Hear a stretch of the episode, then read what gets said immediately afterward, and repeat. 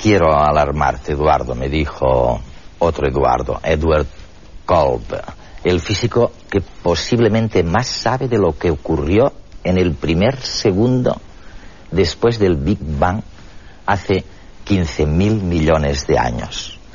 No quiero alarmarte, dijo, pero un 95% de la realidad es invisible. Y bueno, los efectos los vemos, pero también son invisibles las cuatro grandes fuerzas que mueven el universo y con nosotros dentro. Muchas cosas que son reales son invisibles o no las apreciamos, no las vemos.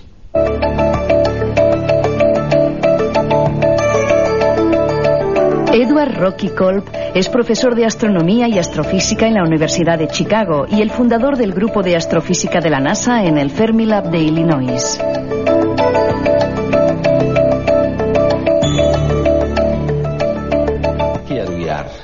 Aquí estamos, sentados tranquilamente en una posición estática. y sin embargo, al parecer, estamos viajando a dos millones de kilómetros por segundo con nuestra galaxia. Es así, ¿no? Así es. Nuestra galaxia está viajando por el espacio a dos millones de kilómetros por hora. Es una velocidad enorme y una experiencia diaria. De todas maneras, esta velocidad tan grande es inferior a la velocidad de la luz. Es mil veces menor que la velocidad de la luz. O sea que para los estándares de la velocidad de la luz casi no nos movemos. Bueno, Ah, lo que significa probablemente es que muchas cosas que son reales son invisibles. No las podemos ver. Increíble, ¿no? Y en tu trabajo especialísimo, la mayor parte de lo que haces es invisible. Lo que intento hacer es relacionar el mundo invisible, el mundo de la microfísica, la física subatómica, la física subnuclear, con el mundo de la astronomía, el mundo de lo enorme. O sea que en la relación entre estos dos mundos extremos de la experiencia humana, el más pequeño y el más grande, es donde se puede ver cómo dependen el uno del otro. Porque esto es lo, lo asombroso, lo inquietante, ¿no? Que lo más pequeño le dé forma a lo más grande, o digámoslo al revés, que el más grande depende de cómo se comporta el más pequeño. Es así, ¿no? Así es. Todo lo que vemos en el universo, la complejidad de las galaxias, los planetas, las estrellas, todo evoluciona por todo lo que sucedió en el mismo segundo de la historia del universo. Y todo lo que sucedió en ese primer segundo dependió de la interacción de fuerzas y partículas fundamentales que estudiamos hoy en día en los laboratorios de todo el mundo. Porque en ese primer segundo sucedieron cosas que han llevado a la formación del resto del universo. De manera que los siguientes 14.000 millones de años fueron, en algún sentido, el despliegue de los sucesos que tuvieron lugar en ese primer segundo. Y bueno, ya sé que es una pregunta tonta, ¿no? Pero ¿cómo, cómo llegó a suceder este primer segundo del universo? En el primer segundo del universo, las condiciones eran muy distintas a las condiciones que tenemos hoy en día. En el primer segundo del universo, las condiciones de temperatura, densidad y presión eran extremas. Hubo una explosión, un gran Big Bang, y el tipo de cosas que sucedieron es diferente a lo que experimentamos en el mundo hoy día. Creo que te he oído decir que el estudio de los quasars, que son muy grandes y muy antiguos y muy viejos, nos ha llevado directamente a los quarks, que son partículas elementales muy pequeñas. Esto, esto es lo que ocurre, ¿no? Hubo un gran naturalista americano, John Newar, que fue uno de los responsables de la existencia de los parques y bosques nacionales de los Estados Unidos. John Newar tiene una frase que dice, Cuando en la naturaleza uno analiza una sola cosa, se encuentra con que tiene que enfrentarse al resto del universo. Y hemos descubierto que esto es realmente cierto. Si uno intenta comprender el porqué de las galaxias, qué es lo que mantiene a las galaxias juntas, que es algo muy fuerte, y estira de ese hilo y lo sigue, invariablemente llega a relaciones con el resto de las ciencias, con la física, con la química, con las partículas elementales y con la materia misteriosa que parece ser que forma la masa del universo. Esa materia misteriosa que no podemos ver, si se estira del hilo de una sola cosa en la naturaleza, se ve que está relacionada con el resto del universo. Hace 13.700 millones de años hubo una gran explosión. Fue el inicio del universo y de toda la materia que lo constituye. Las estrellas, los planetas y los seres vivos que en ellos habitan están formados por las mismas partículas, cuyo origen común es el Big Bang.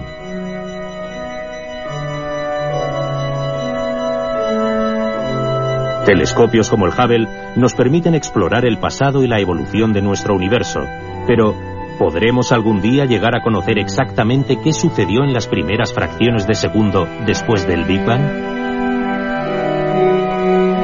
Suponemos la existencia de una sopa extremadamente caliente de materia y antimateria en su estado más básico, con infinidad de partículas que solo existieron durante milisegundos, pero que definieron las fuerzas que rigen el mundo actual. En el presente, para averiguar qué ocurrió en el inicio del universo, saber si existe un tipo de materia que no podemos ver o entender cómo la energía se llegó a transformar en materia, contamos con la inestimable ayuda de los aceleradores de partículas. En ellos, protones a gran velocidad colisionan frontalmente nada más y nada menos que para simular los primeros instantes después del Big Bang.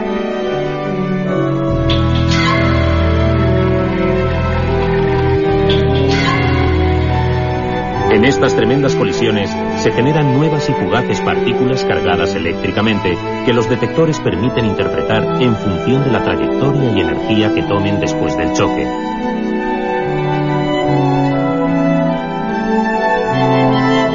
La mayoría son partículas que solo existieron en los primeros instantes de vida del universo y cuyo estudio representa un nuevo paso en la búsqueda de respuestas acerca del Big Bang, la creación de la materia y el conocimiento de las fuerzas y las leyes que rigen nuestro universo. Cuando hablas con los biólogos sobre la esencia de la vida, te dicen, oye, la vida está hecha de los materiales más comunes que te puedas imaginar. Ah, no hay nada único en la vida. Y tú dices, cuando hablas del cosmos, que no hay nada único en el cosmos. De manera que lo más probable es que no seamos el centro de nada y que tampoco seamos únicos. Esto es lo que dices. Esa es la combinación de una idea que empezó con Copérnico. Antes de Copérnico pensábamos que la Tierra ocupaba el centro del universo. Copérnico desplazó a la Tierra del centro y creyó que el Sol estaba en el centro del universo. Ahora sabemos que nuestro Sol no está en el centro de nuestra galaxia, que nuestra galaxia no está en el centro del universo y que nuestra galaxia ni siquiera está parada en el universo, sino que estamos en movimiento a dos millones de kilómetros por segundo. Además, del tipo de material del que estamos hechos, los átomos de nuestro cuerpo, carbono, nitrógeno, oxígeno, son una pequeña parte de la masa total del universo, ya que la mayor parte es invisible. De manera que, en algún sentido, no hay nada especial sobre nuestra situación en el universo, ni sobre los materiales de los que estamos hechos.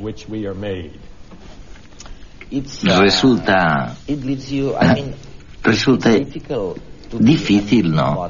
Ser eh, poco modesto cuando vas por ahí diciendo que somos los mejores. Bueno, aunque no haya nada especial sobre nuestra situación, el hecho de que analizamos la naturaleza e intentamos entender el universo, que es algo inmensamente más grande que la escala humana de existencia cotidiana, creo que nos hace especiales. No tenemos que vivir en un lugar especial para ser especiales. El hecho de que tengamos curiosidad sobre la naturaleza, sobre el universo, sobre el espacio exterior, sobre el espacio interior. Nos hace más especiales de lo que nos podría hacer el vivir en un lugar especial. Tú has dicho, y esto, esto es una especie de promesa que has hecho a la comunidad científica. Has dicho que dentro de cinco años sabremos probablemente lo suficiente sobre esta materia oscura del espacio de la que has hablado tanto. Y la pista, dices, vendrá de buscar nuevas dimensiones del espacio. ¿Eso es lo que dices? ¿Y qué quieres decir exactamente con nuevas dimensiones que todavía no conocemos? En nuestra experiencia cotidiana estamos familiarizados con tres dimensiones del espacio. Podemos ir al norte, sur, este, oeste, arriba, abajo. Ir hacia arriba y hacia abajo quizá no sea tan fácil como ir en otras direcciones, pero podemos hacerlo. Los esfuerzos en comprender la unión de las fuerzas de la naturaleza nos ha llevado a creer que hay dimensiones adicionales especiales que no tienen todavía nombres y que son ortogonales a las dimensiones habituales que conocemos. Y estas dimensiones, por algún motivo, no nos son familiares. No las podemos ver. O porque son muy pequeñas, o porque por algún motivo estamos restringidos a vivir en un corte tridimensional, no en un universo con un número mayor de dimensiones.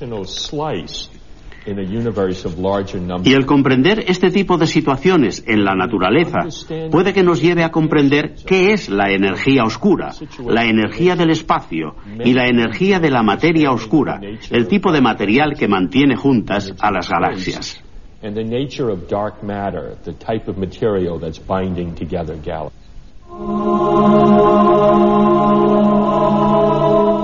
Las observaciones de galaxias han determinado que por ahora el universo está en expansión.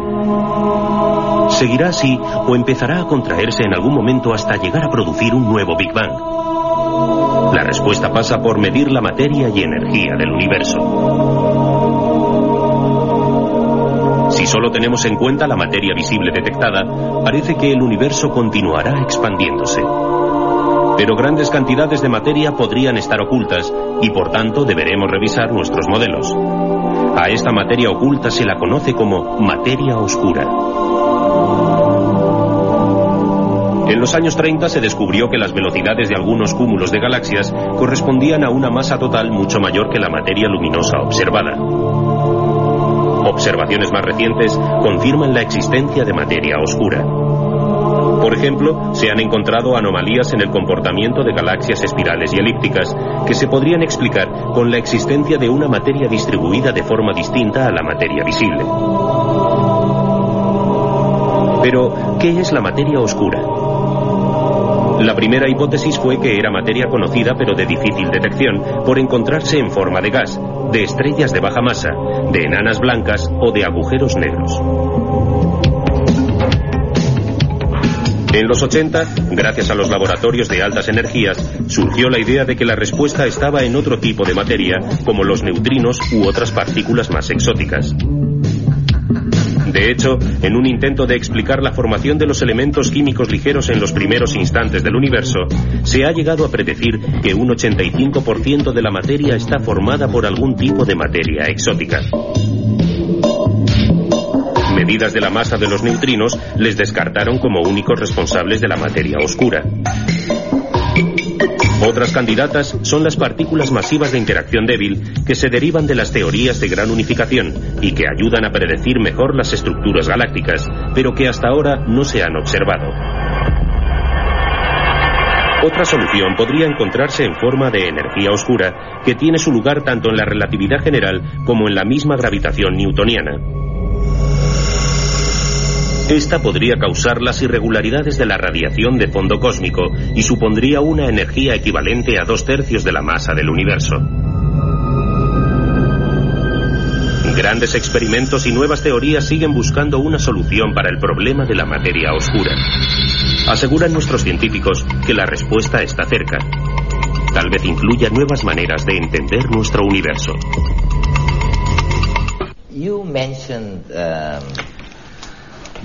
Tú has mencionado la materia, la materia que no vemos. Y en realidad te he oído decir literalmente, oiga, no, no les quiero alarmar, pero el 95% de la materia del universo no está. No la vemos. Es así, ¿no? Así es. El 95%, sí, sí. A principios del siglo XXI, después de tantos siglos de ciencia y de grandes descubrimientos en la historia de la naturaleza, hemos descubierto que si analizamos el universo, solo podemos ver, explicar y comprender el 5% de lo que existe. El 95% de la masa total, de la energía y de la densidad del universo lo desconocemos. Una gran parte está en forma de partículas de materia que todavía está por descubrir, pero que la estamos investigando. ¿Una especie de partículas virtuales o qué? Lo que nosotros denominamos materia oscura, lo único que sabemos de ella es su nombre. No emite luz y no podemos verla, pero es la gran parte de la materia de nuestras galaxias. Y luego hay otro tipo de materia misteriosa de nuestro universo que llamamos energía oscura y que tiene alguna relación con la misma estructura del espacio. Un espacio vacío tiene una estructura y una masa y hay algo en el espacio vacío. Estás diciendo que la nada tiene energía. Eso. La nada es algo. La nada es algo, me dices. La nada tiene energía y la nada es importante, es muy importante. Déjame que te haga otra pregunta. Si es cierto que hay tanta energía en la nada, en la nada que no podemos ver, pero que está ahí,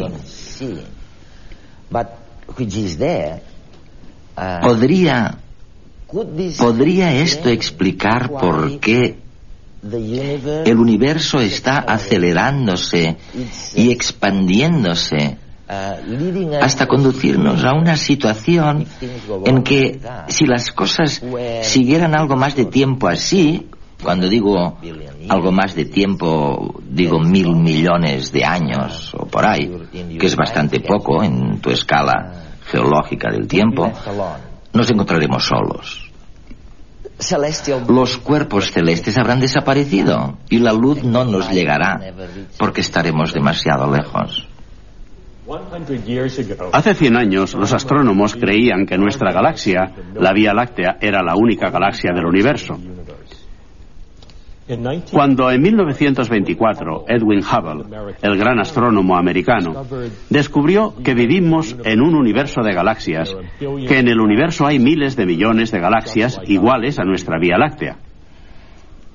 Lo que hemos descubierto en los últimos cinco años es que esta energía oscura que ocupa el espacio entre galaxias está ejerciendo una fuerza que las separa y que empuja la expansión del espacio y si continúa así, eventualmente dentro de unos miles de millones de años, las otras galaxias estarán tan lejos que no podremos verlas y estaremos solos en el universo. Nuestra galaxia será la única galaxia que podremos ver.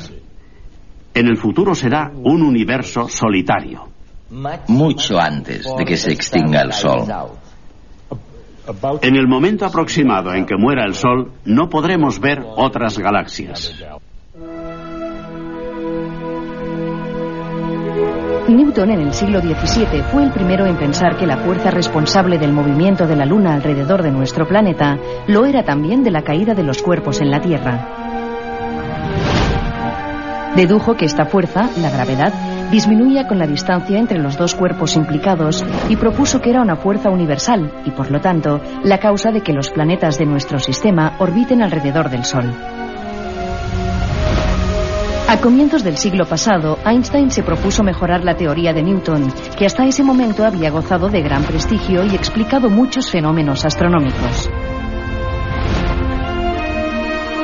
Para Newton, un planeta que se mueve en nuestro sistema planetario lo hace sometido a la fuerza de atracción del Sol. Por el contrario, Einstein considera que sobre el planeta no actúa ninguna acción a distancia, sino que su trayectoria es debida a la curvatura del espacio, causada por un cuerpo masivo, en este caso el Sol. Es decir, con la teoría de la relatividad general, Einstein previó, entre otros efectos, que la luz sufriría una desviación al pasar cerca de cuerpos de gran masa. Esta desviación de la luz fue demostrada en 1919 por Arthur Eddington y otros colaboradores británicos durante un eclipse de sol en la costa de África Occidental.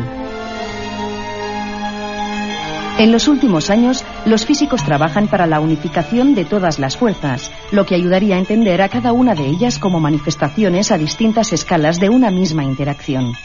El primer paso para la gran unificación de todas las fuerzas es una formulación cuántica de la gravitación. Desafortunadamente, esta fuerza de la naturaleza no parece aceptar el marco de las teorías cuánticas. Una posible prueba de que la gravitación es también una teoría cuántica sería el descubrimiento del gravitón, la partícula portadora de la interacción gravitatoria. Hasta hoy, todos los intentos han resultado un fracaso.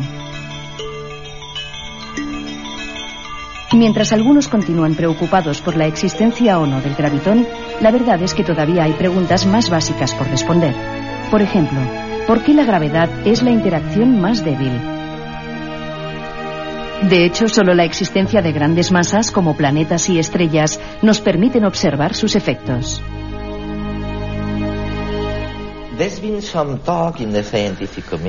Se ha hablado bastante uh, en la comunidad científica desde hace un tiempo de la existencia no de un solo universo, sino de muchos.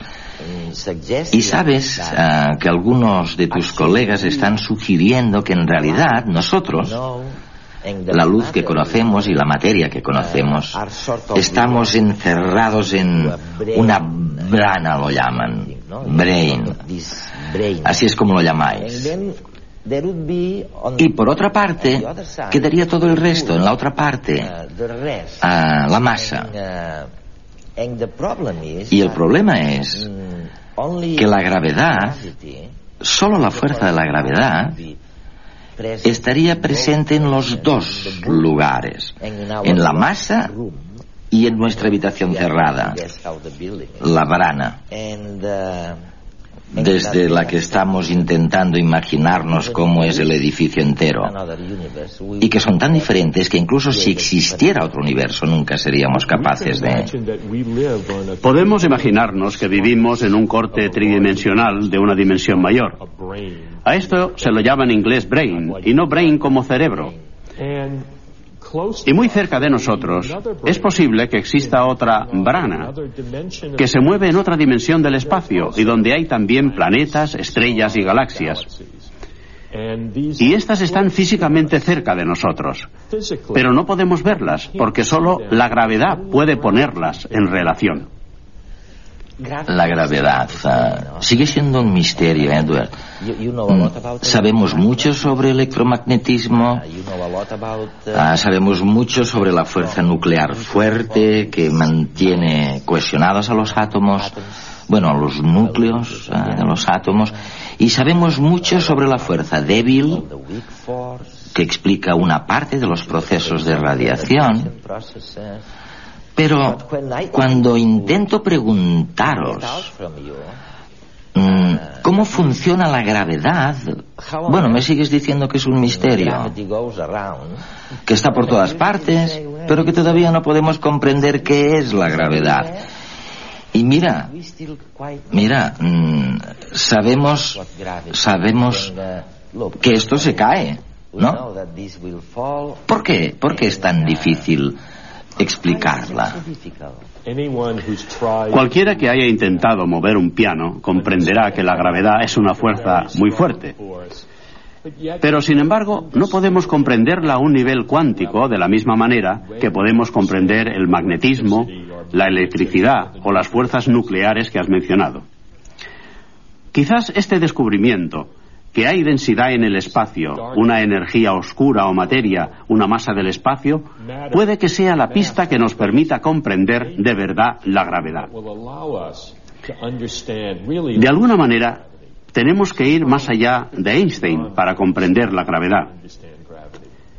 Einstein nos ayudó en una parte del recorrido hasta llegar allí. Y Einstein estaba en lo cierto, pero no completamente. Por ejemplo, su teoría nos llevó a la teoría de que hubo un Big Bang, pero no explicó la fuente de energía que impulsó el Big Bang. Él fue la primera persona que asumió que hay una energía en el espacio, que hay una densidad en el espacio, pero no dijo por qué. Y habló de los agujeros negros, pero no podía explicar qué sucede en la singularidad del interior de un agujero negro.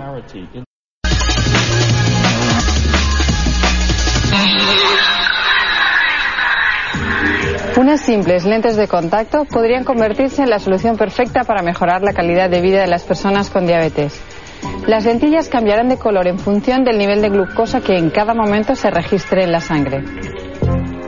Si finalmente el prototipo es viable, los pacientes afectados de diabetes podrán olvidarse de los análisis de sangre periódicos y de los pinchazos para controlar los niveles de glucosa. La lente en cuestión estará recubierta de una mezcla química que reaccionará en función de los índices de azúcar que se detecten en las lágrimas. Para activar el mecanismo basta con iluminar la pupila del ojo con un haz de luz. Si la lentilla se pone de color verde, los niveles de glucosa son normales. El rojo indicará que el porcentaje es muy bajo, mientras que los índices muy altos corresponderán al color violeta. El marcador ocular lo podrán usar incluso los diabéticos que no necesiten lentes correctoras para ver, ya que no presenta efectos secundarios. La manipulación genética puede convertirse en la gran aliada de las inclemencias meteorológicas. En unos laboratorios se está intentando diseñar diversas variedades de plantas resistentes a la sequía. Concretamente se trata de la identificación y duplicación de un gen que controla la producción de la capa externa protectora de las plantas, que podría permitir la creación de cultivos capaces de resistir la falta de agua y los periodos de sequía. La planta conseguida en el laboratorio tiene mayor capacidad de retención de agua que su homóloga que crece en el campo. Así pues, la capa manipulada posee una morfología y composición que la hacen más gruesa y rígida, por lo que es menos permeable, impidiendo la pérdida de agua. De momento, la manipulación está resultando más eficaz en las variedades que ya están predispuestas de manera natural para sobrevivir en ambientes secos. Lo último en consumo son unas sofisticadas latas que no se abren una vez ha pasado la fecha de caducidad de los productos que contienen. Estos envases inteligentes se podrán utilizar tanto en la industria farmacéutica como en el sector alimentario. Los envases inteligentes no se podrán abrir una vez haya expirado la fecha de caducidad, con lo que los fabricantes se asegurarán que los clientes no consuman ningún medicamento ni alimento una vez hayan caducado. Muchas medicinas, especialmente los antibióticos, dejan de ser eficaces en una fecha determinada. Por ello, el nuevo mecanismo de seguridad pretende evitar que los pacientes ingieran productos químicos en mal estado. La primera propuesta es un envase de plástico con una tapa recubierta de una sustancia química que se va degradando con el paso del tiempo hasta que finalmente es imposible abrirla. La vida comercial de cada producto se controlará variando las proporciones de los aditivos biodegradables de cada envase. Los episodios de rabia y hostilidad, además de afectar a las relaciones personales y sociales, pueden acabar siendo negativos para la salud. Una investigación de la Universidad de Florida, realizada a lo largo de varios años, ha determinado que rabietas y problemas del corazón tienen mucho que ver. El estudio se ha realizado entre más de un centenar de niños y adolescentes norteamericanos. Inicialmente se realizaron unos test para determinar el carácter y las reacciones de los participantes. Los que tenían un perfil más hostil y huraño eran tres veces más propensos a padecer disfunciones cardiovasculares que el resto de sus compañeros, ya que presentaban problemas de obesidad y elevados niveles de colesterol. En la segunda fase, que se realizó tres años después, se comprobó que la relación entre el carácter agresivo de los chicos y su salud seguía siendo muy estrecha. Los resultados demuestran que para disfrutar de una buena salud, tan importante como la dieta y el ejercicio físico, es controlar los estados de ánimo negativos. En un paso más hacia el papel electrónico, un equipo de técnicos e ingenieros norteamericanos ha creado una pantalla ultra delgada que se puede doblar, retorcer e incluso enrollar sin que los textos pierdan su nitidez. El material tiene el grosor de tres cabellos humanos y es capaz de mostrar un texto negro sobre fondo gris, con una resolución similar a la de una pantalla de ordenador portátil. Se trata de un accesorio flexible y el objetivo es conseguir crear una pantalla de una sola hoja que permita ver centenares de páginas de texto. Los promotores del invento, un equipo de técnicos del Instituto Tecnológico de Massachusetts, cree que su prototipo pronto desbancará a los ordenadores portátiles. La pantalla podrá funcionar de forma inalámbrica, por lo que no serán necesarios cables ni enchufes. El próximo reto es que se pase de una pantalla a otra con una velocidad 10 veces mayor a la actual.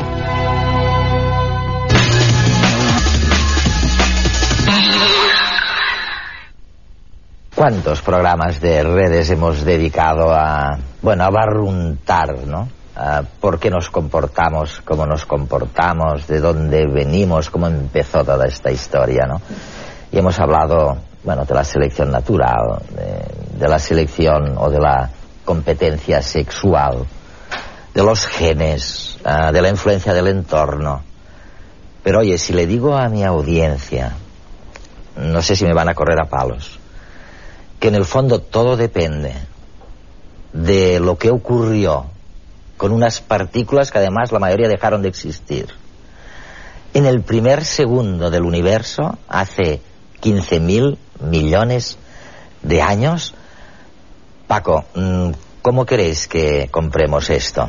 Es, es duro, ¿eh? Es, es, muy duro, sí. El, yo creo que una de las cosas que hemos aprendido en los últimos eh, 400, 500 años es que cada vez eh, sabemos menos y nos vamos más lejos de, de lo que nos parece natural. En la, en la, anterior entrevista se mencionó a Copérnico que nos dijo que la Tierra no estaba en el centro. Sí.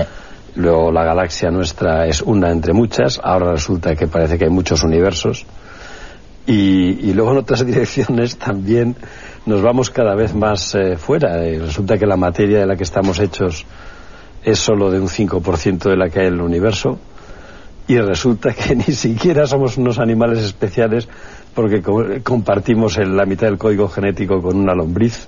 O con una col. O con una col. Que a mí todavía me parece más. Uh, y, y, resulta fantástico. que ni siquiera nuestra mente consciente es todo, porque hay un inconsciente que es mucho más grande y más importante. Yo creo que eso es eh, impresionante. Para un científico es. Eh, lo que, yo creo que es una de las cosas que más nos gusta de la, de la ciencia, que nos hace descubrir mundos muy alejados de, los de todos los días. Y, cuando Kolb dice un, un 95% de la realidad, no os quiero alarmar, dice él, ¿no?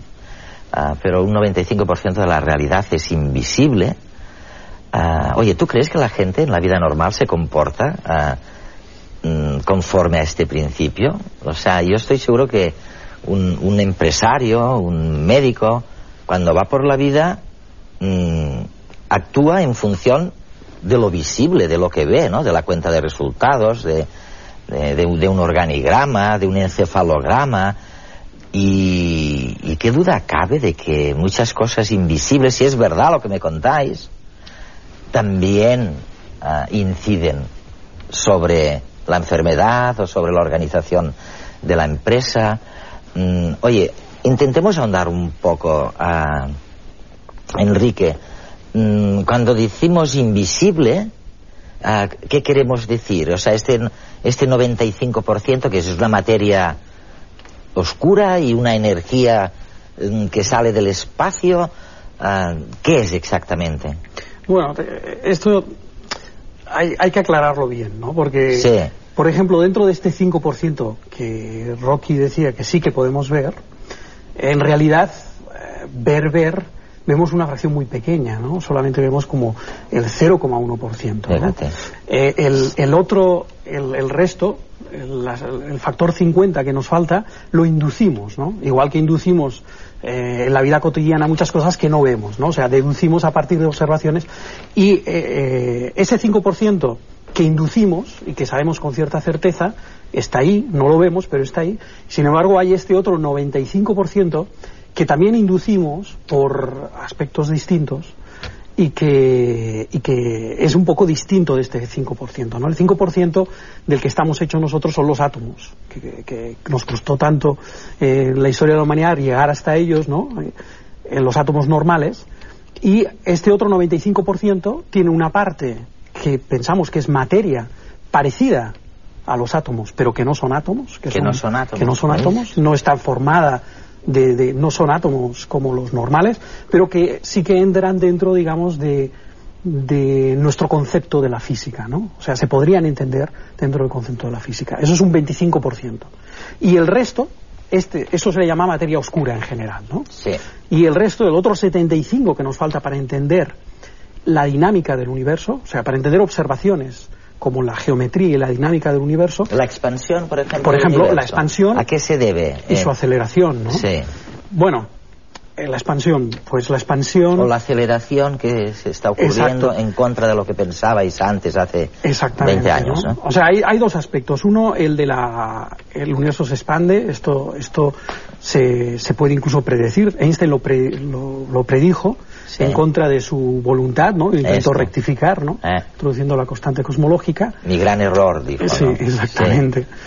Y esto, esto daría cuenta un poco, hay una explicación para por qué el universo se está expandiendo, o sea, un poco el por qué sale de forma natural, un poco de entender las leyes de la física, ¿no? Pero es porque hay una energía, debe haber una Exacto. energía que no veis, ¿no? Que Sí. está allí, en el vacío este, ah, que está impulsando este distanciamiento. ¿Es, es eso, ah, Paco? Sí, Mm, bueno, yo, yo a mí me gustaría eh, comentar que la situación es realmente muy especial. Eh, digamos que en los últimos 100 años, digamos hasta el año 80 del siglo pasado, ah, eh, hemos descubierto que todo el universo, creíamos, está hecho de tres tipos de partículas, de electrones, de neutrinos y de quarks. Y estábamos muy contentos porque nuestras teorías de esas partículas funcionan con una precisión realmente impresionante. Por ejemplo, la teoría de las interacciones electromagnéticas funciona hasta con 11 cifras de aproximación. Es una aproximación que es difícil de imaginar. Si en un litro de agua yo echo una bacteria, el error que esto provoca en el peso del agua es comparable a la precisión con la que conocemos las interacciones electromagnéticas. Si pudiéramos pesar agua con esa precisión, sabríamos si había una bacteria o no había una bacteria. Es una, una precisión realmente impresionante. Y sin embargo, cuando nos vamos al cosmos, pues resulta que con estas teorías no somos capaces de explicar, más la gravitación eh, de Einstein, no somos capaces de, y de Newton, de explicar cómo se mueven los cúmulos galácticos, cómo se alejan las galaxias entre sí. Y entonces, pues inventamos nombres, que es la materia oscura, Oscura. la energía oscura, porque con la que conocemos y conocemos tan tan bien, no podemos explicarlo. Esa es la situación tan eh, fascinante que yo, a mí me parece fascinante, desde luego, pero es Enrique más bien el que sabe de estas cosas. como, como gran cosmólogo. Pero vamos a ver, ¿es verdad lo que me decía ah, Enrique? ¿es, es verdad lo que me decía Edward Kolb de que al paso que vamos, no, no les quiero alarmar y ya sé que esto faltan a lo mejor dos, tres, cuatro mil millones de años todavía, pero ya a mí me sigue preocupando, ¿no? Que, que al final nos encontraremos solos. Si duráramos, ah, nos encontraremos solos en este universo, Sí. porque todo estaría tan lejos Y que no veríamos además. nada.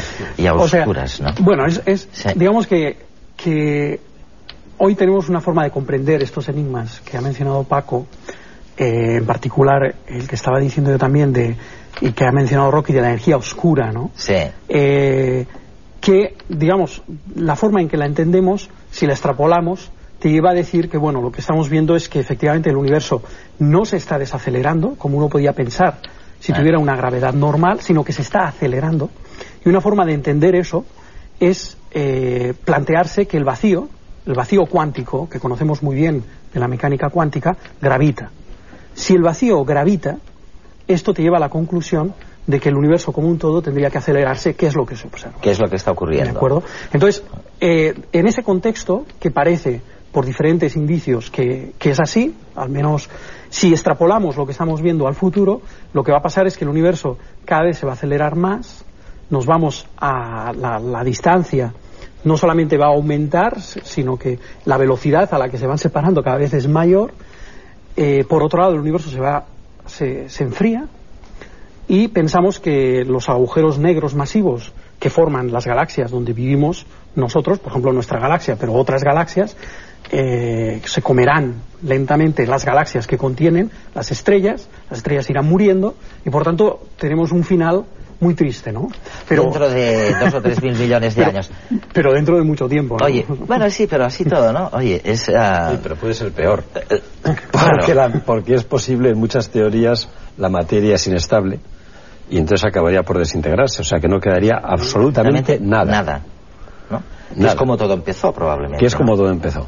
Oye, mmm, os paso una peliculita de un tema que sí conocemos, me decís, que es uh, de estas fuerzas, de estas cuatro fuerzas, la, la electromagnética, ¿no? Esa algo sabemos. Vamos a verlo.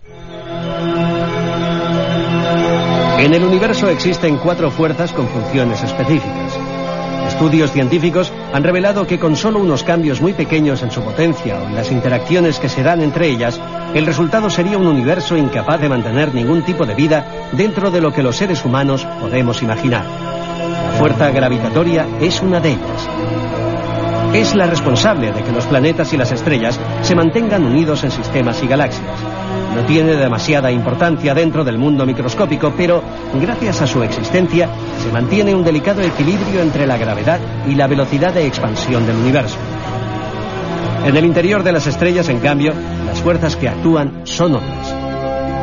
Dentro de las partículas elementales que las conforman, la fuerza denominada fuerte es la que permite que la materia se constituya como tal, ya que es esta la responsable de la unión de protones y neutrones para formar los núcleos de los átomos. Sin embargo, su alcance es muy pequeño ya que solo afecta a estos núcleos. La fuerza débil, a su vez, también actúa a este nivel y es la que hace posible que se produzcan determinadas reacciones nucleares, como por ejemplo la desintegración radiactiva de la fisión nuclear. Su alcance también es muy pequeño. Pero sin estas dos fuerzas no podrían haber nacido las estrellas ni los planetas. La fuerza electromagnética, en cambio, afecta a todas las partículas del universo que tienen carga eléctrica, provocando repulsión entre cargas del mismo signo y atracción entre cargas opuestas. Su alcance es infinito. Produce dos tipos de campos, los eléctricos y los magnéticos. Gracias a los estudios de estos campos se logró entender la naturaleza ondulatoria de la materia y con ella nació la física cuántica y se pudo corroborar la teoría de la relatividad. Bueno, esta es una de las que conocemos con una precisión enorme, como nos decía Paco, ¿no? Pero oye, vamos a ver una cosa. Mm, de las cuatro fuerzas estas, mm, la electromagnética, la de la gravedad, ah, la fuerte, ¿no? La nuclear fuerte y la nuclear débil, ¿hay alguna, ¿hay alguna que se oponga, cuya existencia impida que yo viaje atrás en el tiempo o adelante? Bueno, la, la pregunta habría que cambiarla un poco. Eh, nosotros entendemos tres fuerzas. Bien, que son la fuerza electromagnética, la nuclear fuerte y la nuclear débil. La fuerza gravitatoria no la entendemos. No sabemos cómo hacerla compatible con la mecánica cuántica. Pero si tomamos la teoría clásica, es decir, sin, olvidándonos de la mecánica cuántica, entonces en esa teoría hay posibilidad de hacer viajes en el tiempo. Por ejemplo, si uno da una vuelta alrededor de un agujero negro giratorio. Si hubiera un agujero negro giratorio en el Tibidabo, Sí. ya que estamos cerca, y se diera una vuelta alrededor del Tibidabo, podría volver aquí antes de haber salido. Si en el Tibidabo hubiera un agujero negro giratorio, ¿Y eso igual que antes había eso- un tío cómo, vivo. ¿Cómo ocurre, Paco, eso? Ah, Bueno, eso hay que irse a las ecuaciones de Einstein y en particular Sí. a las soluciones que dio eh, Schwarzschild y Kerr, un alemán y un, y un inglés. Y en esas soluciones resulta que hay trayectorias en las cuales uno vuelve antes de haber salido. Y por supuesto esto es imposible, porque si no volviera antes de haber salido, podría cerrar la puerta y no dejarle salir a sí mismo, con lo cual no hubiera podido ir y con lo cual no hubiera podido cerrar la puerta, con lo cual si hubiera podido ir, nos encontramos con una paradoja. Las ecuaciones, la, la teoría de la relatividad general de Einstein tiene estas paradojas. Esto es un hecho matemáticamente. Y la pregunta que uno puede hacerse es físicamente qué es lo que pasa. Sí. Y claro, mm, uno no puede responderlo mientras no diga qué ocurre cuando se tiene en cuenta la mecánica cuántica. Y lo que mucha gente cree es que cuando se tiene eso en cuenta, resulta que tiene que haber muchos universos. Entonces uno vuelve, pero no al propio universo, sino a otro universo.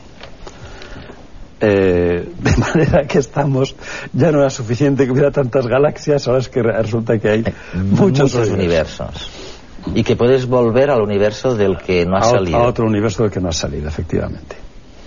Oye, ah, vamos a ver. Ah, vamos a ver si eso tiene que ver, ah, el que nos choque, si tiene que ver con que tenemos un tamaño endiablado, o sea, mm, demasiado grande a lo mejor para entender este mundo cuántico y demasiado pequeño para entender tu mundo galáctico, ¿no?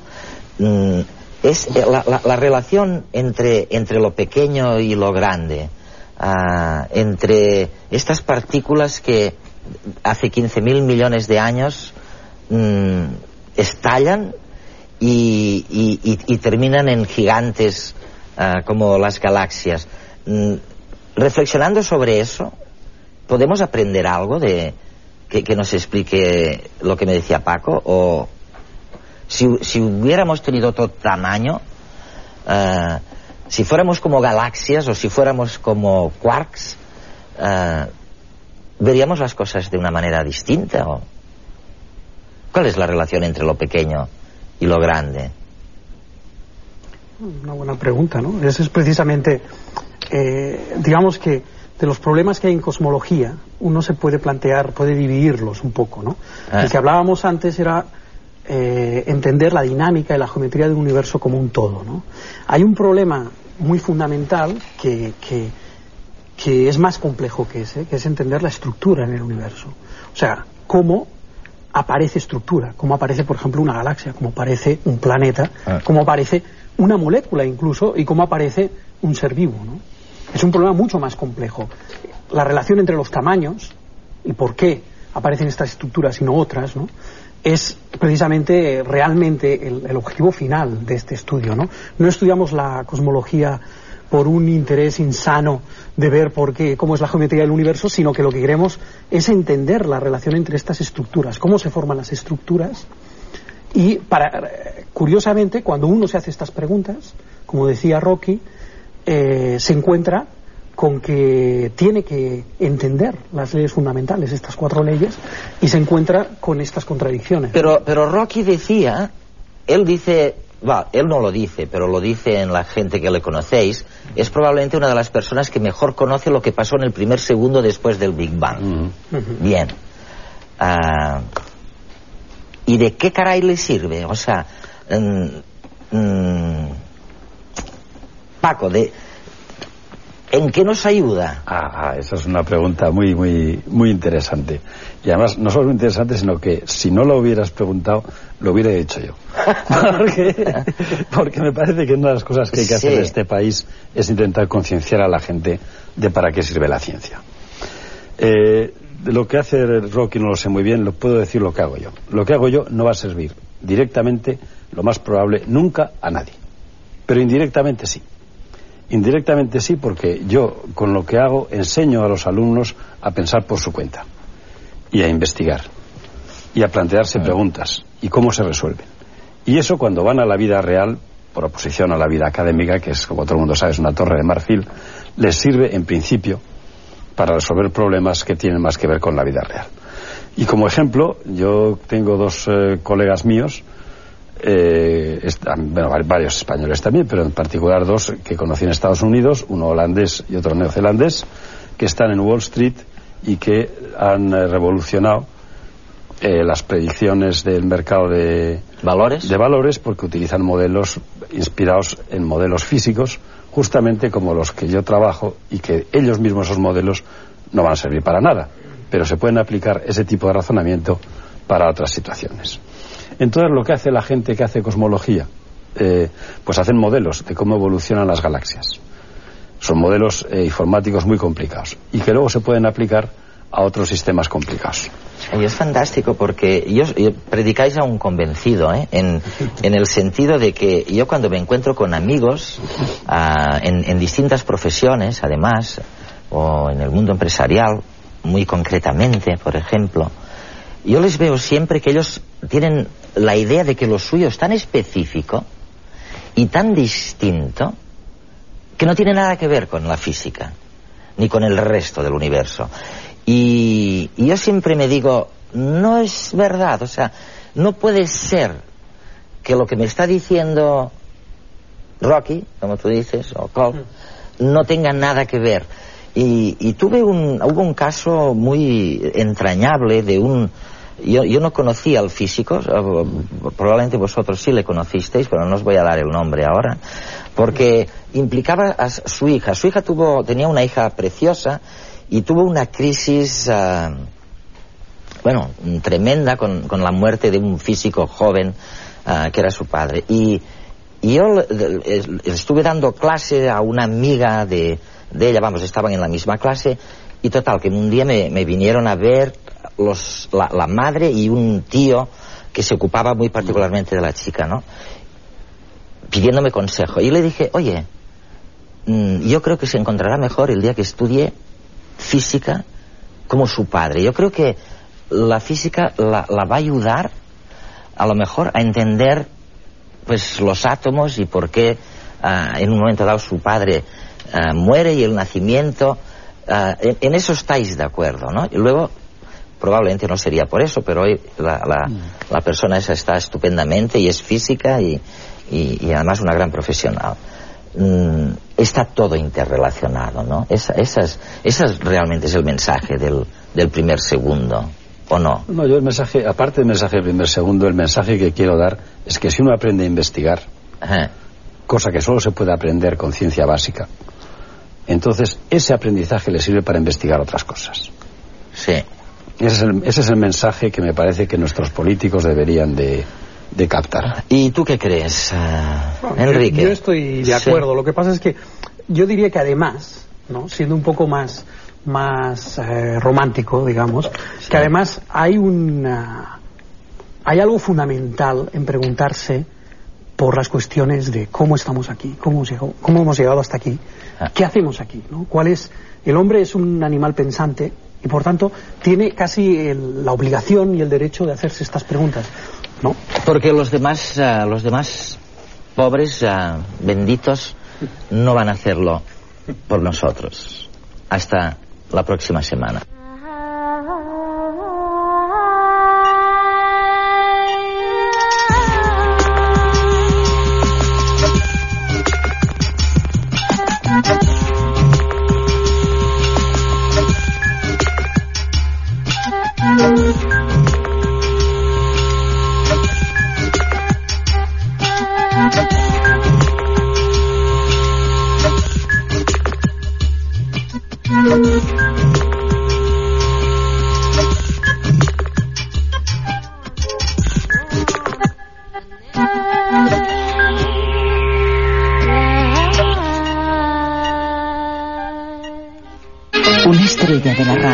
Sin complejos sus líos amorosos.